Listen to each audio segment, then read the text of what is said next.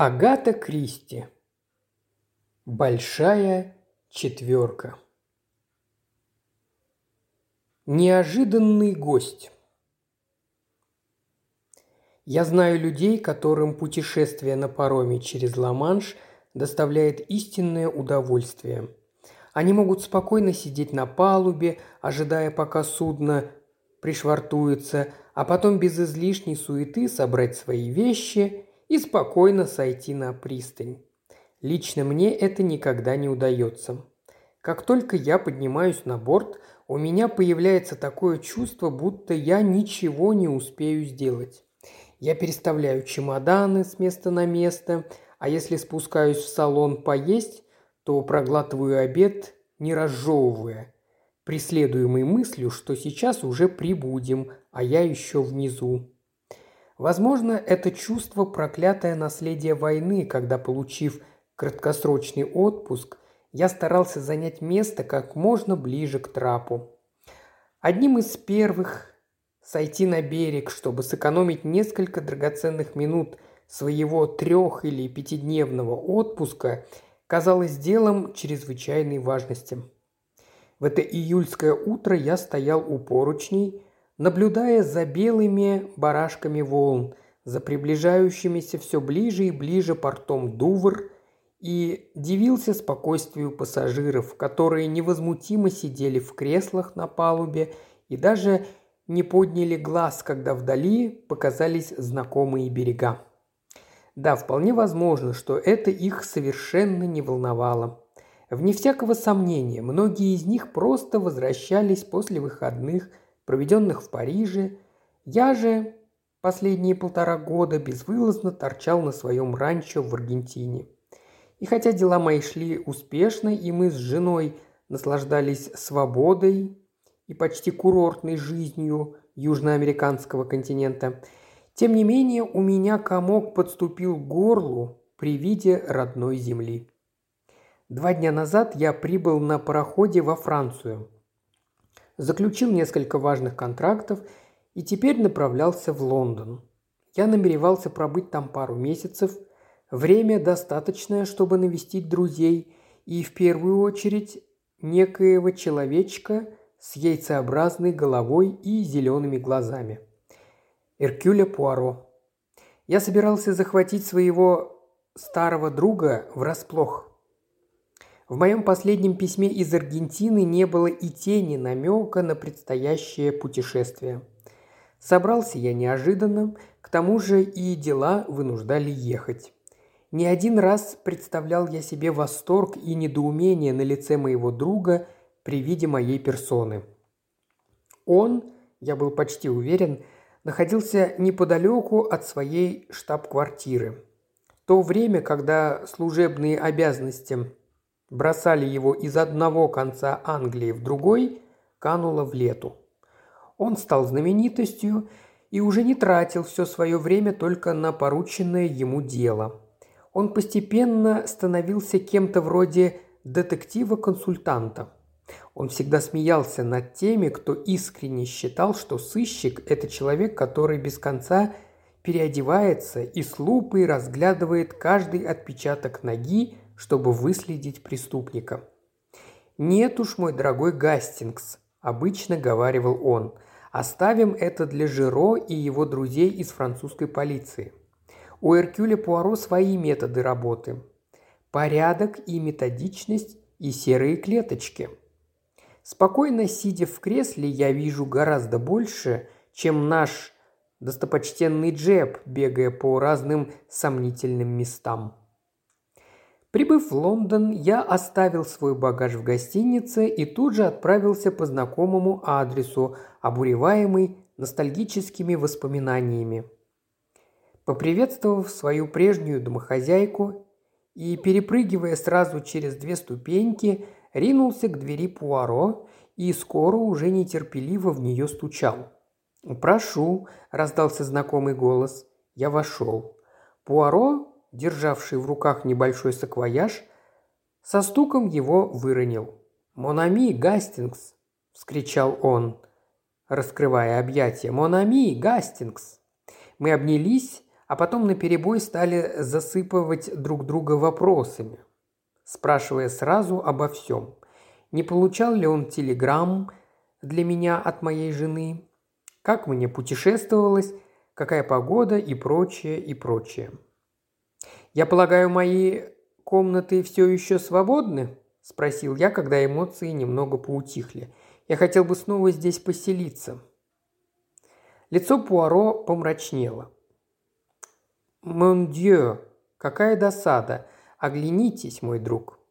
Я оглянулся. Около стены стоял огромный допотопного вида чемодан. Рядом с ним по ранжиру еще несколько чемоданов. Ошибиться было невозможно. «Вы уезжаете?» «Да». «Куда же?» «В Южную Америку». «Что?» «Забавно, не правда ли? Я отправляюсь в Рио и решил ничего не писать вам о своей поездке. Решил устроить вам сюрприз. И вот на тебе». Мой старый добрый друг опередил меня.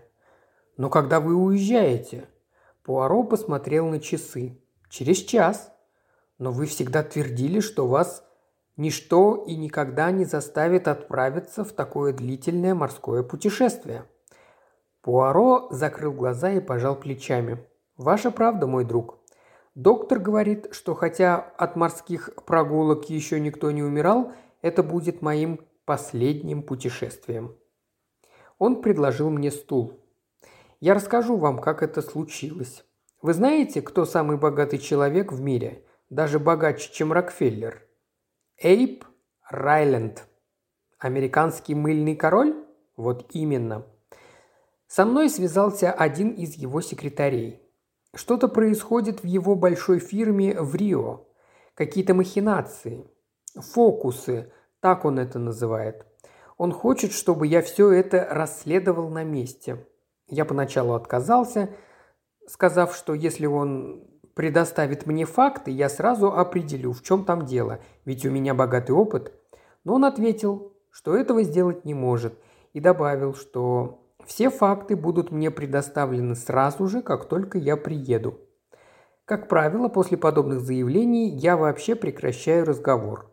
Диктовать условия Эркюлю Пуаро – неслыханное нахальство – но сумма, предложенная мне, была так велика, что впервые в жизни я поддался соблазну.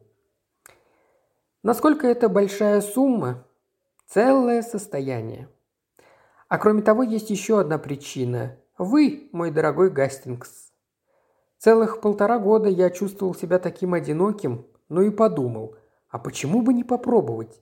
Мне так надоело решать эти нескончаемые головоломки – Славы я уже вкусил достаточно, получу эти деньги и заживу где-нибудь рядом с моим старым другом. Я был тронут до глубины души. «Итак, я принял решение», – продолжал он, – «и через час должен ехать на вокзал. Ирония судьбы, не так ли? Но должен признаться, Гастингс, что если бы не столь солидный гонорар – я бы отказался от этого дела, потому что совсем недавно я начал небольшое расследование. Скажите, вам ничего не говорит название «Большая четверка»? Ну, во-первых, это название могло появиться по итогам Версальской конференции. Во-вторых, есть киностудия «Большая четверка», ну и существуют всякие там мелкие коммерсанты, которые часто себя величают большая пятерка, четверка и так далее. «Может быть», – задумчиво протянул Пуаро, – «но дело в том, что это название встретилось мне в таком контексте, для которого ни одно из этих объяснений не годится. Оно больше подходит для шайки гангстеров, причем международного масштаба. Вот только... «Только что?» – переспросил я, поняв, что его что-то смущает – только кажется мне, что это не рядовые преступники, что все это гораздо серьезнее и становится все более опасным. Но это только моя догадка. И никаких доказательств. Но что же это я? Мне же надо закончить с багажом, времени уже в обрез. Может, отложите поездку?» Принялся я его уговаривать. «Потом поедем на одном пароходе». Пуаро выпрямился и укоризненно посмотрел на меня – Вы так до сих пор ничего и не поняли. Я ведь дал слово, понимаете? Слово Эркюля Пуаро. Меня может остановить только угроза чьей-то жизни. Но на это рассчитывать не приходится, уныло пробормотал я. Разве что в одиннадцать часов вдруг откроется дверь, и на пороге появится таинственный незнакомец. Со смехом процитировал я строчку из сказки. Мы удрученно помолчали. И тут со стороны спальни раздались шаги. Мы оба вздрогнули. «Что это?» – воскликнул я. «Монфуа», – пробормотал Пуаро. «Похоже, ваш таинственный незнакомец находится в моей спальне». «Но как он там оказался? Там же нет дверей, кроме той, которая ведет в эту комнату». «У вас отличная память, Гастингс. Теперь немного подумаем. Окно! Он проник через окно. Но тогда это грабитель. Ухитрился взобраться по отвесной стене, хотя, по-моему, это практически невозможно. Я вскочил на ноги и уже было направился к двери, как вдруг звук поворачиваемой дверной ручки остановил меня. Дверь медленно отворилась. На пороге стоял мужчина. Костюм его был весь забрызган грязью, лицо изможденное. Некоторое время он смотрел на нас затем покачнулся и упал. Пуаро, подбежав, наклонился к нему и тут же распорядился. «Коньяку! Быстро!» Я плеснул в стакан коньяку и протянул ему. Пуаро влил в рот незнакомцу несколько капель, а затем мы вместе подняли его и перенесли на кушетку. Через несколько минут мужчина открыл глаза и отсутствующим взглядом посмотрел вокруг. «Чем могу служить, месье?» – спросил Пуаро. Мужчина открыл рот и странным тоном, будто что-то заученное наизусть, произнес. «Месье Эркюль Пуаро! Феревей-стрит, 14». «Да, да, это я». Человек не, не отреагировал и продолжал повторять с той же интонацией. «Месье Эркюль Пуаро, Фэрэуэй-стрит, 14». Пуаро попытался задать ему несколько вопросов, но тот или не отвечал, или повторял всю ту же фразу. Тогда Пуаро кивнул в сторону телефона и сказал «Немедленно доктора Риджуэя». К счастью, доктор был дома, и поскольку его дом находился сразу же за углом, через несколько минут он уже торопливо входил в комнату. Что все это значит? В нескольких словах Пуаро объяснил, что произошло, и доктор принялся осматривать нашего странного посетителя, который явно не замечал ни нас с Пуаро, ни доктора. «Хм», – хмыкнул доктор Риджуэй, окончив осмотр. «Любопытный случай». «Воспаление мозга?» – предположил я. Доктор презрительно фыркнул. «Воспаление мозга. Да такого понятия вообще не существует. Это все выдумки писателей. Нет. Этот человек перенес какое-то потрясение. Он пришел сюда, ведомый одной мыслью – найти мистера Эркюля Пуаро, живущего на Фэруэй-стрит 14. И он повторяет эти слова механически, не осознавая, что они означают. «Афазия?» – продолжал я. На этот раз доктор даже не фыркнул, а просто промолчал. Затем протянул нашему гостю лист бумаги и карандаш и сказал «Посмотрим, что он будет делать». Сначала мужчина сидел спокойно, потом неожиданно принялся что-то лихорадочно писать. И также неожиданно прекратил. Карандаш и бумага упали на пол. Доктор поднял их и покачал головой. «Ничего, только с десяток раз нацарапана цифра 4, каждый раз все большее по размеру. Думаю, он хотел написать «Дом 14» на Фароуэй-стрит. Очень любопытный случай. Вы можете оставить его пока у себя. Сейчас я должен идти в больницу, но после ланча вернусь и сделаю все необходимые распоряжения. Очень интересный случай, не хотелось бы его упускать. Я объяснил, что Пуаро должен уезжать и что я намерен проводить его до Саутгемптона. Хорошо, оставьте его здесь. Никуда он не денется, у него полнейшее истощение. Думаю, проспит как минимум часов восемь. Я поговорю с вашей достопочтенной хозяйкой, миссис Пирсон, и попрошу ее присмотреть за ним. И со свойственной ему стремительностью доктор Риджуэй покинул комнату. Пуаро поспешно заканчивал паковать свои вещи, ежеминутно поглядывая на часы. Время летит с невероятной быстротой. Теперь, Гастингс, вы не можете сказать, что я вам ничего не оставил. Ребус хоть куда. Человек ниоткуда. Кто он? Чем занимается? Да, черт возьми, я бы отдал два года своей жизни, чтобы заставить пароход уйти завтра, а не сегодня. Случай действительно крайне интересный. Но пройдут недели, если не месяцы, прежде чем этот человек будет в состоянии рассказать, зачем пришел. «Я все сделаю все, что смогу, Пуаро», – заверил я его. «Я постараюсь во всем разобраться». «Да, конечно». Мне показалось, что в его голосе прозвучали нотки сомнения. Я схватил лист бумаги. «Если бы я писал рассказ, — сказал я, — то непременно объединил бы события сегодняшнего дня с тем, что вы мне рассказали раньше и назвал бы его «Тайна большой четверки». В такт этой фразе я стучал по нацарапанным незнакомцам цифрам.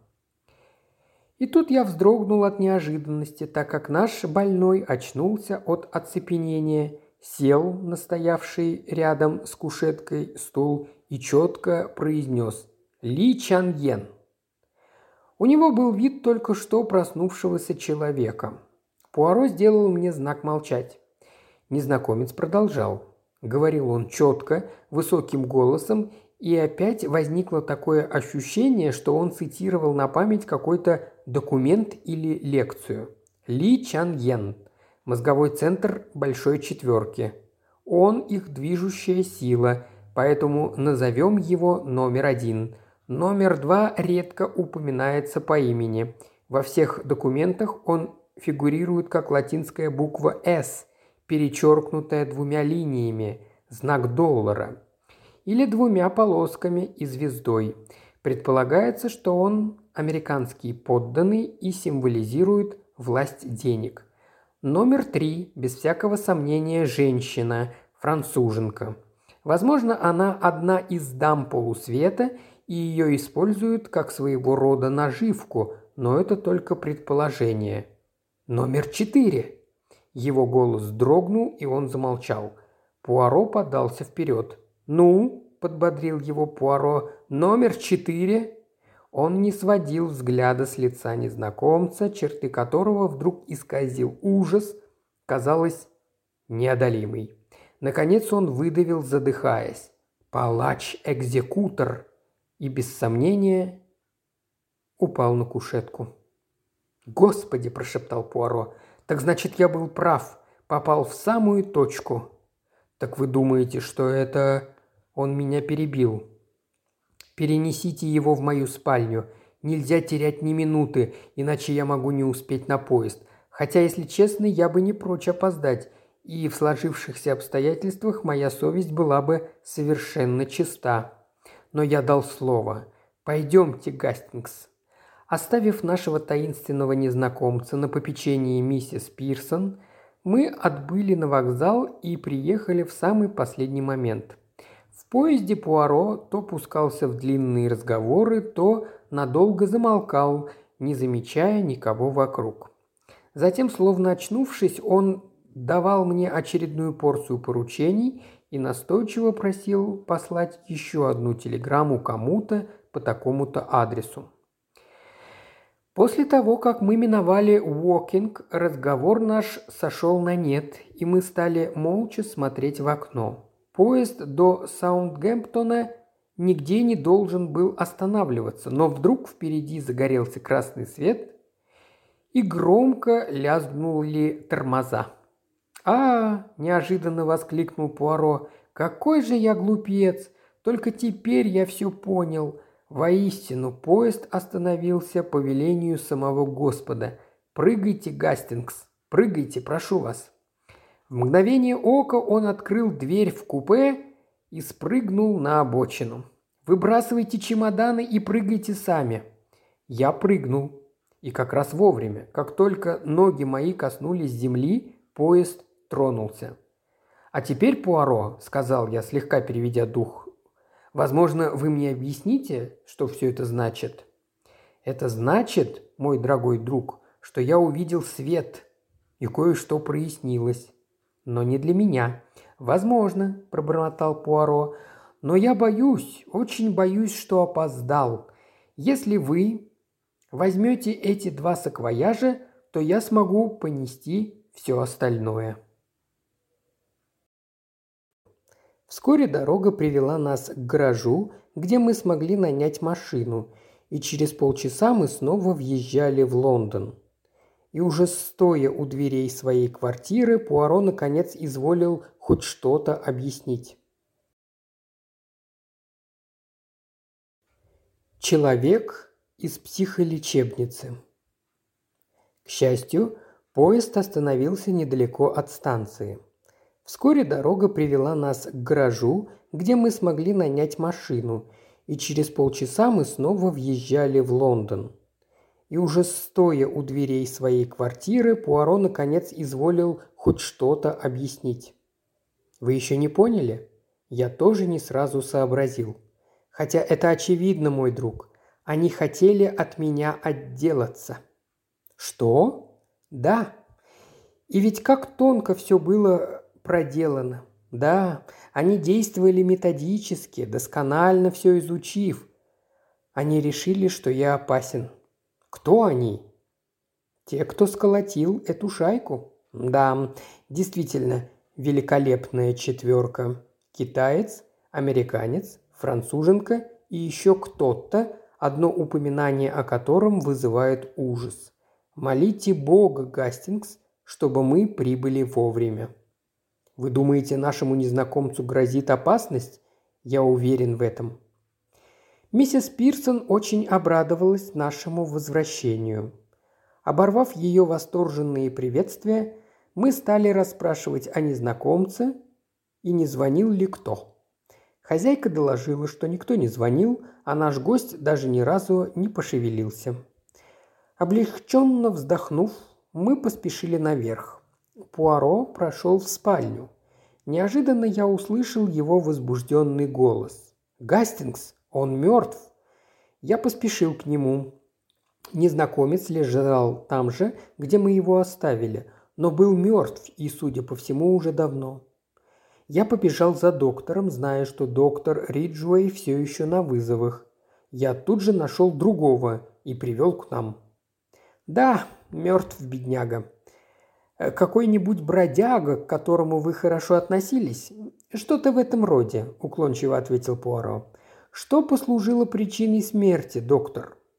Трудно сказать. Возможно, этому предшествовало обморочное состояние, на лицо признаки удушья. Газ был включен? Нет-нет, только электричество. К тому же оба окна открыты настежь. «Судя по всему, он умер примерно два часа назад», – добавил доктор. «Я надеюсь, вы сообщите, кому следует?» И ушел. Пуаро отдал по телефону необходимые распоряжения, а затем вдруг позвонил нашему старому другу из Скотланд-Ярда, инспектору Джепу, и попросил его зайти к нам как можно скорее. Не успел он положить трубку, как появилась миссис Пирсон. Глаза ее были широко раскрыты. Там внизу человек из психо... из больницы. Вы его при... Могу ли я проводить его к вам?» Мы разом кивнули, и в комнату вошел плотный мужчина в форменной одежде привратника. «Доброго вам утречка, джентльмены!» – приветливо поздоровался он – у меня есть основания полагать, что один из моих птенчиков залетел к вам, убежал вчера вечером». «Он был у нас», – спокойно ответил Пуаро. «И снова убежал, да?» – спросил мужчина с явной тревогой. «Он мертв!» Пришедший ничуть не огорчился. Напротив, едва сдержал вздох облегчения. Неужели? Хотя, может, оно и к лучшему. Он был опасен?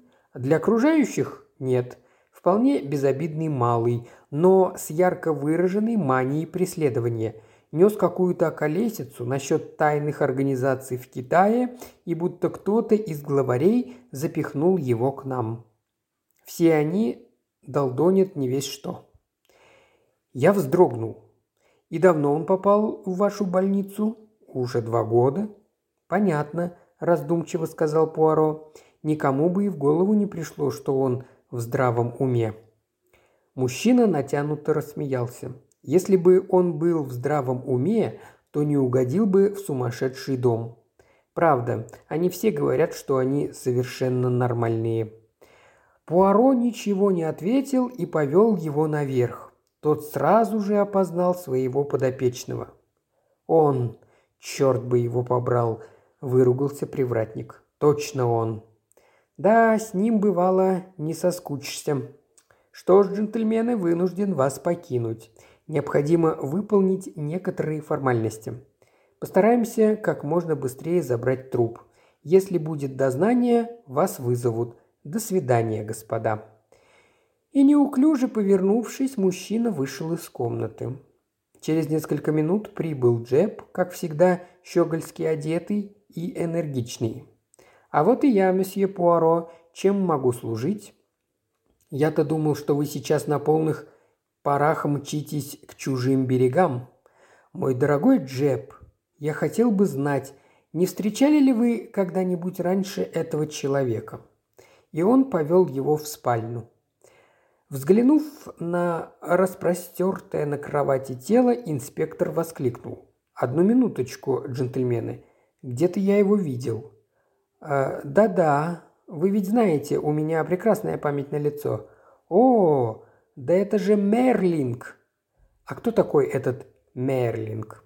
«Нет, он не из Контланд-Ярда, он из Intelligence Service. Лет пять тому назад он был отправлен в Россию. Больше я о нем ничего не слышал. Думал, большевики с ним разделались. «Все сходится, кроме одного», – сказал Пуаро, когда Джеб ушел. «Такое впечатление, что он умер своей смертью». Сосредоточенно нахмурив брови, он смотрел на неподвижное тело. Порыв ветра всколыхнул шторы. Пуаро вздрогнул. «Это вы, Гастингс, открыли тогда окна?» «Нет. Насколько я помню, они были закрыты». Пуаро тут же поднял голову. «Тогда были закрыты, а теперь распахнуты настежь. Что бы это могло означать?» «Кто-то влез в окно», – предположил я. «Возможно», – согласился Пуаро, но видно было, что на уме у него что-то другое. Немного поразмыслив, он сказал – я не это имел в виду, Гастингс. Если бы было открыто одно окно, я бы не удивился. Почему открыты оба, вот что мне непонятно. Он вышел в гостиную. К окну в гостиной мы тоже не прикасались, а сейчас и оно настежь. Подойдя к кровати, он снова внимательно посмотрел на труп и вдруг воскликнул. Ему в рот засовывали кляп Гастингс. Засунули кляп, а затем отравили. «Боже мой!» – вырвалось у меня. «Полагаю, что результаты вскрытия покажут, чем он был отравлен». «Они ничего не покажут, Гастингс. Он был, по всей видимости, отравлен парами сильной кислоты, которую они поднесли к носу, в то время как ртом он не мог дышать. Затем убийца ушел, предварительно открыв настежь все окна. Синильная кислота обладает свойством быстро испаряться. Стало быть, никаких улик. Разве что чуть уловимый запах миндаля. И учтите, что он сотрудник Intelligence Service. И пять лет назад был послан в Россию. Да, но в больнице он был всего два года. Где же он провел остальные три? Пуаро вдруг схватил меня за руку. «Часы, Гастингс, часы! Посмотрите на часы!» Я взглянул на камин. Часы на каминной полке показывали ровно четыре. «Монами, кто-то их остановил. У них заводы еще на три дня, а заводят их раз в восемь дней. Но зачем их остановили? Не хотел ли кто-то сообщить, что преступление было совершено в четыре часа? Нет-нет, сосредоточьтесь, мой дорогой друг. Напрягите свои серые клеточки. Вы – Мейерлинг. Возможно, вы что-то услышали и поняли, что ваша участь решена. У вас есть время только для того, чтобы подать знак. Четыре часа, Гастингс. Номер четыре. Экзекутор. А, это мысль. И он выбежал из комнаты. Я услышал, как он снял телефонную трубку и попросил соединить его с Ганвелом. «Это психолечебница?» «Насколько мне известно, у вас вчера убежал пациент». «Что вы говорите?» «Одну минуточку, пожалуйста. Повторите?» а, -а, -а спасибо». Он положил трубку и повернулся ко мне. Вы слышали, Гастингс? Никто у них не убегал. Но этот человек, который приходил, он же сказал, что работает в психолечебнице, тупо спросил я. Ну, это вряд ли. Вы хотите сказать? Номер четыре. Палач-экзекутор. Я смотрел на Пуаро, не в силах произнести ни слова. Когда я пришел в себя, я попробовал его успокоить. В следующий раз мы его узнаем. Его легко узнать. Так уж и легко, Монами. Не думаю. Это был широкоплечий, краснолицый уволень с густыми усами и хриплым голосом. А теперь он вполне может выглядеть как благообразный господин с гордой осанкой. Никаких усов. Глаза самые обыкновенные, форма ушей тоже. И великолепные вставные зубы, а они у всех ровные да белые. Опознать человека не такое уж легкое дело. В следующий раз. «Вы думаете, что следующий раз будет?» – спросил я. Лицо Пуаро потемнело.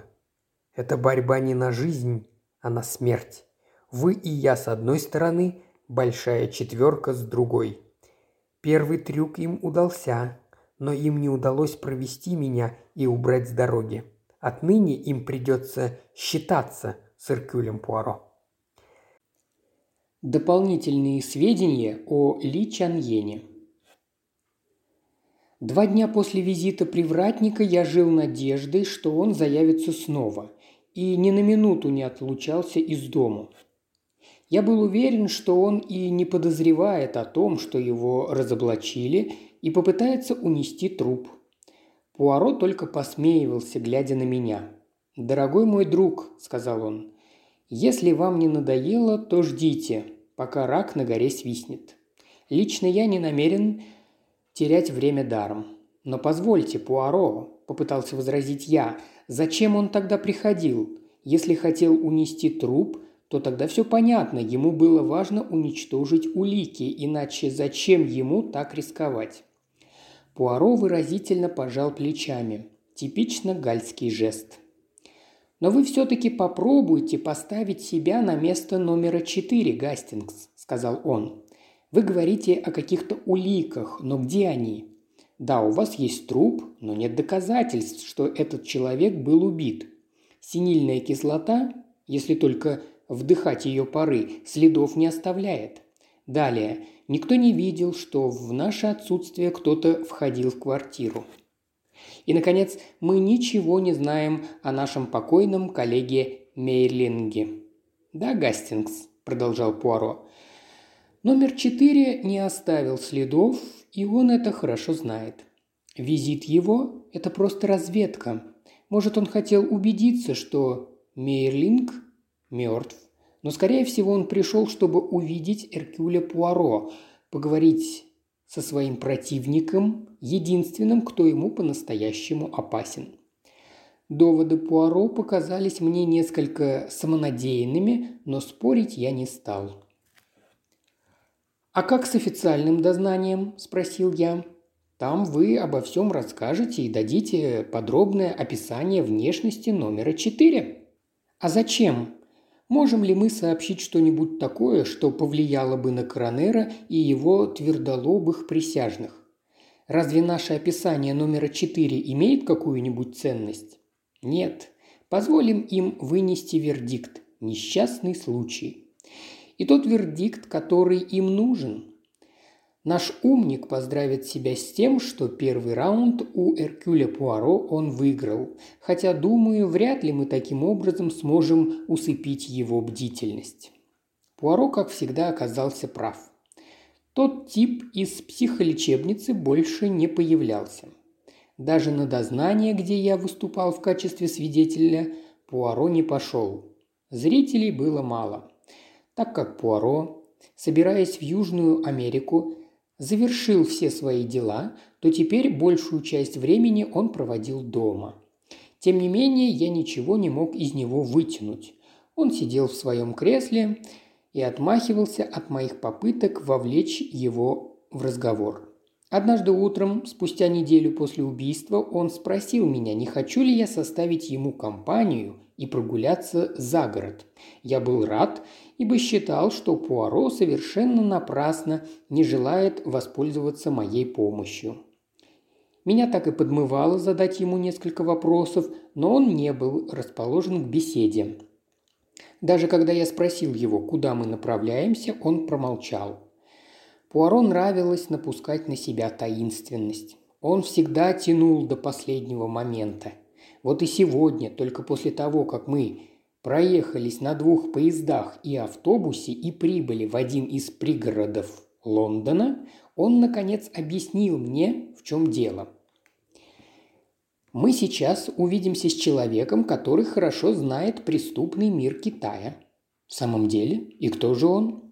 Вы о нем наверняка не слышали. Некто Джон Инглес. Он бывший чиновник, самый заурядный, сейчас на пенсии. Его дом, говорят, полон китайскими безделушками, рассказами о которых он изводит всех своих знакомых. Но, как мне сказали, это единственный человек, от которого я могу получить интересующие меня сведения. Джон Инглес. Через несколько минут мы поднялись по ступенькам лаврового венка. Так называлась вилла Джона Инглиса – хотя лично я ни в доме, ни около него не заметил даже чахлого лаврового кустика. Вероятно, обожающим цветистые названия провинциалам оно не казалось курьезным. Нас встретил слуга-китаец, лицо которого напоминало маску, и провел к хозяину. Джон Инглис оказался высоким, широкоплечим мужчиной. У него было желтоватое лицо и глубоко посаженные глаза, которые отражались отнюдь незаурядный ум. Отложив в сторону письмо, которое он читал, мистер Инглис встал, чтобы нас поприветствовать, после чего мы снова погрузился в чтение. «Садитесь, пожалуйста. Хелен пишет, что вы хотите кое-что узнать и что я могу вам помочь».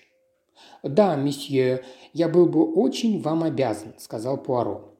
«Я хотел спросить вас, не знаете ли вы что-нибудь о человеке по имени Ли Чан Йен?» «Вот не ожидал», – удивился Джон Инглис. «Где же вы могли услышать об этом человеке?» «Так вы с ним знакомы?» – спросил Пуаро. «Он встречался однажды», – ответил Инглис. «И кое-что о нем знаю, правда, не так уж и много а хотелось бы знать побольше. Никак не думал, что в Англии еще кто-то о нем слышал. Он великий человек, по-своему, конечно. Знатного происхождения, потомок мандарина, но не в этом дело. У меня есть все основания полагать, что он вершит всякие гнусные дела. Какие дела? Разные. Держит э, мир в напряжении, дестабилизирует обстановку. Перевороты, которые иногда случаются то в одной стране, то в другой, не обходятся без его участия. Некоторые влиятельные люди говорят, что всегда существуют силы, которым выгодны такие кризисы. Возьмите ту же Россию. Там налицо были признаки того, что Ленин и Троцкий всего лишь марионетки, подчиняющиеся чьей-то воле. Доказательств у меня нет, но я уверен, что они плясали под его дудку. «Но позвольте», – запротестовал я, – «не преувеличиваете ли вы? Как может какой-то китаец сеять смуту в России?» Пуаро недовольно посмотрел на меня. «Вам, Гастингс», – сказал он, – «все, что не соответствует вашим привычным стереотипам, кажется преувеличением. А я совершенно уверен в правоте этого джентльмена. Продолжайте, месье, прошу вас». «Зачем ему все это нужно?» – продолжал Инглис. «Сказать не берусь. Но мне кажется, что он страдает тем же недугом, что и многие великие умы прошлого, от Акбара до Александра Македонского и Наполеона. Жаждой абсолютной власти и манией величия. Раньше необходимым условием завоевания власти было наличие мощной армии. Теперь же, в наш век, Ли Чан Йен использует целый комплекс мер. У него свои методы. «Я знаю», – продолжал Инглис, – «что огромные средства он выделяет на подкуп и пропаганду. Есть сведения, что на него работают и многие выдающиеся ученые». Пуаро слушал с неослабевающим вниманием. «А в Китае?» – спросил он. «Там он тоже имеет вес?» Собеседник кивнул. «Безусловно», – сказал он, – «хотя очевидных доказательств на этот счет у меня нет. Это мои собственные соображения. Я знаю лично всех более или менее заметных в Китае деятелей, и вот что я вам скажу. Те, кто прорвался на руководящие посты, на самом деле вполне заурядные личности. Ничего выдающегося – они марионетки, которыми управляет умелый кукловод, настоящий мастер своего дела. И этот мастер Ли Чан Йен. Сегодня он в сущности правит там балом. Мы не понимаем Востока и никогда не поймем, а Ли Чан Йен знает, как там нужно действовать. Не то чтобы он кого-то агитировал. Нет, он даже никогда не покидает своего дворца в Пекине. Но время от времени дергает за нужную веревочку. Э, да, или за несколько. И тут же что-то происходит. И нет никого, кто бы ему оказывал сопротивление?» – спросил Пуаро. Инглис подался вперед. В последние четыре года это пытались сделать четыре человека, медленно сказал он. Люди сильные, честные, умные. Со временем любой из них мог бы помешать осуществлению замыслов Ли Чаньена. Он умолк. «Ну и в чем дело?» – спросил я. «Они мертвы?» Один из них написал статью, в которой упомянул имя Ли Чаньена в связи с беспорядками в Пекине. Через два дня его зарезали на улице. Убийцу, естественно, так и не нашли.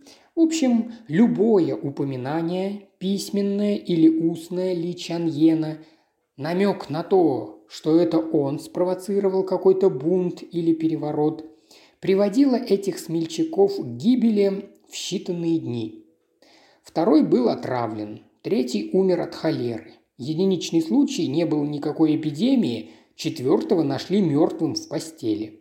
Причину смерти так и не смогли установить, но врач, видевший труп, рассказал мне, что на теле были следы ожогов, и оно было так скрючено, будто через него пропустили ток высокого напряжения. Но вы уверены, что за всем этим стоит ли Чанген?» – спросил Пуаро. «Ведь мы были... наверняка какие-то следы». Мистер Инглес пожал плечами. «Следы? Да, конечно. А еще я как-то встретил одного молодого подающего надежды химика, протеже Ли Чаньена, и он мне кое-что рассказал. Приходит он как-то раз ко мне, и чувствую, что-то с ним неладно. Он намекнул мне об экспериментах, которые он проводил во дворце Ли Чангена под его руководством, а в качестве подопытных кроликов – кули. Нервы бедного малого были на пределе, он был в шоковом состоянии. Я предложил ему остаться, провел э, в комнату на верхнем этаже. Пусть, думаю, придет в себя, а завтра его расспрошу. В общем, свалял дурака. «Как они нашли его?» – спросил Пуаро. «Этого я никогда не узнаю. Я проснулся среди ночи, дом был охвачен пламенем. Я еле спасся. Следствие показало, что пожар вспыхнул на верхнем этаже, и мой гость сгорел. Той готовности, с которой Джон Инглис все это нам выкладывал, я заключил, что он оседлал своего любимого конька. Впрочем, он и сам в конце концов понял, что чересчур увлекся и виновато рассмеялся. «Да, конечно, у меня нет доказательств. Вы, как и все остальные, наверное, думаете, что это плод моего воображения. Напротив, сказал Пуаро, у нас есть все основания полагать, что вы абсолютно правы. Нас и самих очень интересует этот неуловимый Ли Чаньен. Удивительно. Никак не предполагал, что в Англии о нем тоже слышали. Но вам-то откуда о нем известно? Если это, конечно, не секрет. Никаких секретов, месье. Какой-то человек нашел убежище в моем доме. Он был в состоянии шока, но ему удалось сообщить достаточно, чтобы вызвать интерес к Ли Чаньену. Он упомянул некую большую четверку, организацию, о которой до сих пор никто ничего не слышал. Номер один – Ли Чаньен, номер два – никому неизвестный американец, номер три – также никому неизвестная француженка, номер четыре – палач-экзекутор, как я понимаю, исполнитель их приговоров. Это все, что нам удалось выяснить. Скажите, пожалуйста, месье, вам знакомо это название «Большая четверка»?»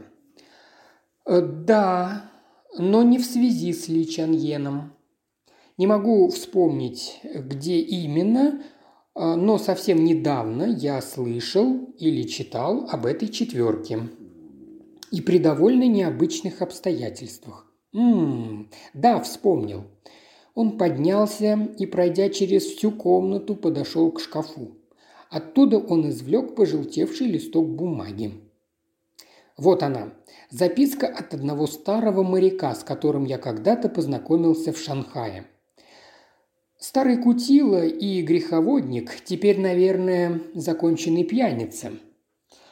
Это его послание навеяло на меня э, на подобную мысль. Послушайте, это же бред алкоголика. И он принялся читать. Уважаемый сэр, вы, наверное, не помните меня, но однажды в Шанхае вы уже оказали мне услугу. Не поможете ли эм, старому морскому волку и на этот раз? Мне нужна небольшая сумма, чтобы выехать из Англии. Мне удалось здесь хорошо замаскироваться, но, боюсь, они меня все-таки вычислят. Эти из большой четверки. Того и гляди прикончат. Денег у меня достаточно, но я даже не могу снять их со счета, так как в этом случае они сразу же нападут на мой след. Прошу вас, пришлите мне несколько сотенок наличными. Возвращу с лихвой, клянусь вам всецело вам преданный Джонатан Уолли. Послано из Гриннит Банглоу. Холпотон, Дартмут. Боюсь, я напрасно проигнорировал эту записку. Решил, что старикан просто хочет выманить у меня несколько сот фунтов, которые еще неизвестно на что пойдут. Если она вам может пригодиться, и он протянул листок Пуаро. «Весьма признателен вам, месье. Я отправлюсь в Дартмут». «Неужели?» – воскликнул Джон Инглис. «А что, если я поеду с вами? Не возражаете?» «Вы доставили бы нам огромное удовольствие. Но мы должны выехать немедленно. Хотелось бы приехать в Дартмут до наступления темноты». Мистер Инглис спешно собрался, и вскоре мы уже были в поезде, увозившем нас от Паддингтонского вокзала на запад.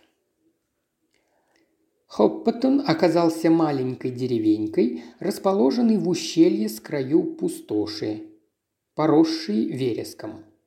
До самой деревни от Моретхамстеда нужно было еще ехать 9 миль. Прибыли мы туда около восьми вечера, но так как стоял июль, было еще совсем светло. Свернув на узенькую деревенскую улочку, мы остановились, чтобы спросить дорогу к дому, где обитал морской волк. «Гранит Бангаллоу?» – задумчиво переспросил старик. «Вам действительно нужен именно этот дом?» Мы заверили его, что именно так. Старик указал на маленький серый коттедж в конце улицы. «Вот он. К инспектору тоже пойдете?» «К инспектору?» – резко спросил Пуаро. «Это еще зачем?» «Неужто вы не слыхали об убийстве? Чистый ужас, море крови, говорят». «Мандьо!» – пробормотал Пуаро. «Э, «Где этот ваш инспектор? Я должен его немедленно видеть». Пять минут спустя мы уже беседовали с инспектором Медоузом. Сначала инспектор не хотел с нами даже разговаривать, но едва мы упомянули инспектора Джеппа из Скотланд-Ярда, сменил гнев на милость. «Да, сэр, его убили сегодня утром. Просто варварски. Слуги позвонили в Мортон, и я выехал сюда сразу же. Темная история, скажу я вам. Старик, ему было что-то около семидесяти, лежал на полу в гостиной. На голове огромная шишка, а в горло перерезано от уха до уха. И сами понимаете, кровь по всей комнате. Кухарка Бетси Эндрюс рассказала нам, что у хозяина было несколько китайских нефритовых статуэток, по его словам, очень дорогих. Так вот, они исчезли. Вроде бы все ясно. Убийство с целью ограбления. Но есть тут некоторые моменты, у старика двое слуг. Бетси Эндрюс, она местная, из Хоппотона, и личный слуга своего рода дворецкий, Роберт Грант. Грант отправился на ферму за молоком, он это делает каждый день, а Бетси вышла ненадолго из дома посудачить с соседкой. Отсутствовала она минут двадцать-тридцать между десятью и половиной одиннадцатого. Возможно, убийство произошло именно в это время – Первым вернулся Грант. Он вышел в дом через заднюю дверь. Здесь не принято запирать двери, по крайней мере днем. Поставил молоко в кладовую и ушел в свою комнату покурить и почитать газету.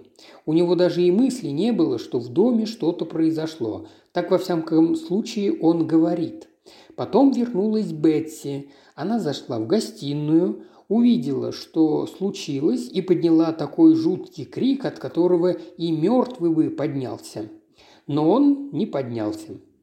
Короче, выходит, когда старик был в доме, кто-то зашел и все это сотворил. Но меня смущает одна вещь. Уж слишком хладнокровно было совершено это убийство. Ведь нужно было среди бела дня пройти по улице или пробраться через соседские участки – Гранит Бангаллоу окружен домами. Как могло получиться, что убийцу никто не заметил? Инспектор торжествующе умолк. «Я понял вашу мысль», – сказал Пуаро. «Продолжайте, пожалуйста». «Да», – сказал я себе, – продолжил инспектор. «Что-то здесь не так». И начал искать эти нефритовые статуэтки. Мог ли простой бродяга знать, сколько стоят эти безделушки? Конечно же нет. И потом, это же так опасно днем явиться в дом. А что, если старик закричал бы или позвал на помощь? «Я думаю, инспектор», – вступил в разговор Инглес, – «что сначала его ударили по голове, иначе откуда эта шишка, а уж затем убили». «Совершенно верно, сэр. Сначала его сбили с ног, а затем перерезали горло. Тут-то все ясно. Но как, черт возьми, он вошел и вышел? В таких деревушках чужаков сразу примечают. Мне кажется, никто и не приходил. Я все осмотрел вокруг. Накануне был сильный дождь. И на полу я нашел массу отпечатков. Их оставили те, кто входил на кухню. В гостиной были только две пары следов. Бетси Эндрюс остановилась в дверях. Мистера Уолли, он носил шлепанцы, и еще чьих-то башмаков – на них была кровь, и я проследил, куда вели следы. Да, сэр. «Простите, вы что-то хотели спросить?» «Продолжайте, продолжайте», – сказал Инглис. «Я все понятно». Они вели на кухню и там обрывались. Это улика номер один. На двери в комнату Гранта пятна крови. Это номер два. Я осмотрел ботинки Гранта и слечил с отпечатками на полу. Следы точно его. Я арестовал Гранта, и что же вы думаете, я нашел у него в чемодане? Несколько нефритовых статуэток и документ об условно-досрочном освобождении из тюрьмы. Роберт Грант на поверку оказался Авраамом Биксом, который пять лет назад был осужден за квартирные кражи. Инспектор сделал выразительную паузу. «Что вы скажете на это, джентльмены?» «Ну что ж», — сказал Пуаро, — «дело совершенно ясное. Предельно ясное. Этот Бикс или Грант должно быть глупый и необразованный человек. Не так ли, инспектор?» «Да, сэр. Глупый и неотесанный малый. Не имеет ни малейшего представления о таких вещах, как отпечатки пальцев, следы. Ясно, что он не читал детективных романов. Отлично сработано, инспектор, поздравляю. Вы позволите нам взглянуть на место преступления? Я сейчас же провожу вас туда. Я хотел бы, чтобы вы сами взглянули на эти отпечатки. Да-да, очень любопытный инспектор, очень. Мы все вместе отправились на место убийства. Мистер Инглис и инспектор прошли вперед. Мы с Пуаро немного отстали, чтобы инспектор не мог слышать наш разговор. Что вы на самом деле думаете об этом, Пуаро? Не скрывается ли за этим убийством что-нибудь другое? В том-то и дело. Уолли же ясно написал, что его преследует большая четверка. А мы с вами знаем, что большая четверка – это не какой-то там злой волшебник из сказки. В то же время все указывает на Гранта. Почему он это сделал? Из-за нефритовых статуэток? Или он агент большой четверки? Признаюсь, что в последнее мне кажется наиболее вероятным. Ведь какими бы ценными они ни были, такой человек, как Грант, вряд ли удовольствовался бы только ими и уж тем более не стал бы совершать ради них убийство. Это, между прочим, должен был сообразить инспектор. Грант мог просто сбежать, прихватив с собой эти безделушки. Да, Увы, наш новый знакомый не умеет в полной мере использовать свои серые клеточки. Он обнаружил следы, нашел улики, но не смог расставить все в нужной последовательности. Он не знает, что такое порядок и метод. Загадка бараньей ноги. Инспектор вытащил из кармана ключ и открыл дверь коттеджа. Хотя день был сухой и солнечный, и наша обувь не оставляла следов на полу, мы старательно вытерли ноги о коврик перед входом. Из темноты выскользнула женщина и что-то стала говорить инспектору. Отойдя на несколько шагов в сторону, она обернулась к нам и сказала «Посмотрите здесь все, что сочтете необходимым, мистер Пуаро», – сказал инспектор. «Я вернусь минут через десять». Между прочим, я прихватил с собой ботинок Гранта, чтобы вы сами во всем убедились. Инспектор удалился, а мы вошли в гостиную. Внимание Инглиса привлекло несколько китайских статуэток на столике в углу, и он принялся их осматривать. Казалось, его ничуть не интересовало, что собирается делать Пуаро. Я же, наоборот, наблюдал за своим другом с неослабевающим вниманием. Пол был покрыт темно-зеленым линолеум. Идеальный материал, на котором должны были сохраниться отпечатки. Дверь в дальнем углу комнаты вела в кухню. Из кухни одна дверь вела в моечную. Там же был черный ход, другая в комнату. Гранта. Тщательно обследовав пол, Пуаро начал свой обычный монолог. Вот здесь лежало тело, Видите, большое пятно крови, а вот следы шлепанцев и ботинок, кстати, девятый размер. Но разобраться в них практически невозможно, они все время пересекаются. Потом вот еще следы, одни ведут на кухню, другие, наоборот, из кухни. Убийца явно появился оттуда. «Ботинок у вас, Гастингс? Дайте-ка его сюда». Он приложил ботинок к отпечатку на полу, затем к другому. Да, это следы Гранта. Он вошел через эту дверь, убил старика и вернулся обратно на кухню. Наступил в лужу крови. Видите вот эти следы? Он оставил их, когда уходил. На кухне нам делать нечего. Там побывала уже вся деревня. Он пошел в свою комнату. Нет, опять вернулся на место преступления. Чтобы взять нефритовые фигурки? Или за чем-то другим? За тем, что могло бы его выдать? Возможно, он убил старика, когда снова вернулся в комнату, предположил я. Дорогой мой, до чего же вы не наблюдательны? Вот видите этот отпечаток другой, более свежий. Он ведет в комнату. Интересно, зачем он возвращался? Не за фигурками же. Это, в конце концов, глупо. Да, здесь он, конечно, выдал себя, что и говорить. Ничего подобного, Гастингс. Все это противоречит здравому смыслу. Мои серые клеточки просто отказываются понимать. А, а теперь пройдемте в спальню. Да, вот лужа крови и следы ботинок, кровавые следы.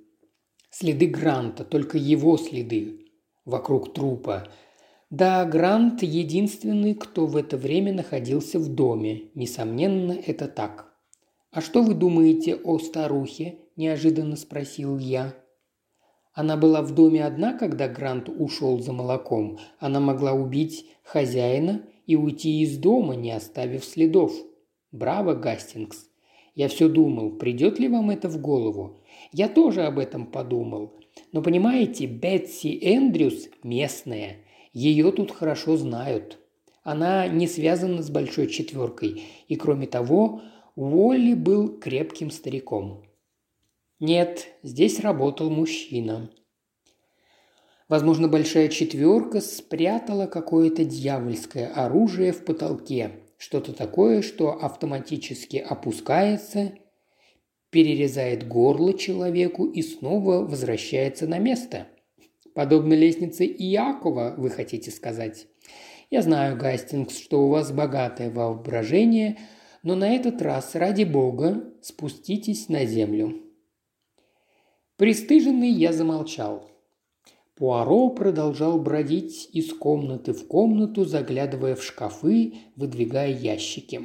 На лице у него была написана досада. Неожиданно он издал вопль, напоминающий вой шпица, которому прищемили хвост. Я бросился на крик. Пуаро находился в холодной кладовой и с торжествующим видом держал в руке баранью ногу. «Дорогой Пуаро!» – воскликнул я. «Что случилось? Посмотрите, прошу вас, посмотрите на нее, подойдите поближе». Я подошел поближе, но сколько ни всматривался, ничего в ней не находил. Нога как нога. Я ему так и сказал. Пуаро укоризненно посмотрел на меня. «Вы видите вот это, это, это». Он тыкал пальцем в каждое «это», отламывая каждый раз по маленькой сосульке. Только минуту назад Пуаро обвинил меня в слишком богатом воображении, но сейчас я чувствовал, что его воображение разыгралось куда сильнее моего. Неужели он всерьез думает, что эти льдишки были кристаллами смертельного яда? Это был единственный вывод, к которому я пришел, слушая его. «Это мороженое мясо», – сказал я, – «импорт из Новой Зеландии. Он долго смотрел на меня, потом странно рассмеялся. «Как мудр мой друг Гастингс!» – воскликнул он. «Он знает все и вся. Как это говорится, мистер Всезнайка. Такой уж он есть, мой друг Гастингс». Он бросил баранью ногу обратно и вышел из кладовой. Затем он посмотрел в окно. А вот возвращается и наш друг-инспектор. Очень кстати. Я уже посмотрел все, что хотел. Он выбивал дробь пальцами на столе и, казалось, что-то подсчитывал. Затем неожиданно спросил, какой сегодня день недели, Монами? «Понедельник», – удивительно ответил я. «А что?» А, понедельник, не так ли? Тяжелый день. Это очень рискованно совершать убийство в понедельник. Он прошел назад в гостиную, подошел к термометру и постучал по стеклу. Ясно. И 70 градусов по Фаренгейту. Обычный английский летний день. Инглис все еще продолжал осматривать китайские фарфоровые безделушки. «Вас не так уж и интересует это расследование, месье?» – спросил Пуаро. «Это не моя работа», – улыбнулся Инглис. «Меня много интересует, но не такие вещи. Поэтому я предпочитаю никому не мешать. А терпению я научился на Востоке. Вошел инспектор, очень оживленный, извиняясь за то, что так долго отсутствовал. Он настоял, чтобы мы еще раз осмотрели место преступления, после чего, в конце концов, мы покинули дом. «Вы были так добры к нам, инспектор», – сказал Пуаро, когда мы опять вышли на улицу. «У меня к вам есть одна просьба. Хотите осмотреть труп, сэр? О нет, избави бог, это ни к чему. Я хотел бы поговорить с Робертом Грантом. Тогда вам придется поехать со мной в Мортон, сэр. Прекрасно, но я хотел бы поговорить с ним наедине. Инспектор задумчиво потеребил верхнюю губу. «Я не знаю, сэр. Инструкция?» «Уверяю вас, если вы позвоните в Скотланд-Ярд, то получите соответствующее разрешение». «Я слышал о вас самые восторженные отзывы от своих коллег, сэр, но, понимаете, это противоречит инструкции. И тем не менее это необходимо, терпеливо продолжал Пуаро. По той простой причине, что Грант не убийца. Что? Тогда кто же? Я подозреваю, что убийце гораздо меньше лет. Он приехал в Гранит Банглоу на двуколке, которую оставил на улице. Вошел в дом, убил старика, спокойно вышел и уехал. Он был без шляпы, а одежда слегка испачкана кровью. Но в таком случае его бы видела вся деревня. Не обязательно. Ну да, если бы было темно, однако старика убили днем. Пуаро слегка улыбнулся. И потом, лошадь и двуколка, сэр. Как вы можете это объяснить? Любая повозка оставила бы возле дома следы, но их там нет. Глазами, возможно, этого и не увидишь. Нужно представить мысленно. Ухмыльнувшись, инспектор взглянул на меня и выразительно постучал пальцем по лбу. Я тоже был смущен, хотя, в отличие от инспектора, верил в Пуаро. Инспектор проводил нас в Мортон, где нам разрешили поговорить с Грантом, но при этом присутствовал полицейский. Пуаро сразу же заявил. «Грант, я знаю, что вы невиновны. Расскажите, пожалуйста, что случилось на самом деле?» Арестованный оказался мужчиной средней комплектации с неприятным лицом. Сразу чувствовалось, что в тюрьме он не впервые. «Клянусь богом, я этого не делал», – зачистил он. «Кто-то подсунул мне те маленькие стеклянные штучки в мои пожитки. Это просто поклеп, вот что это.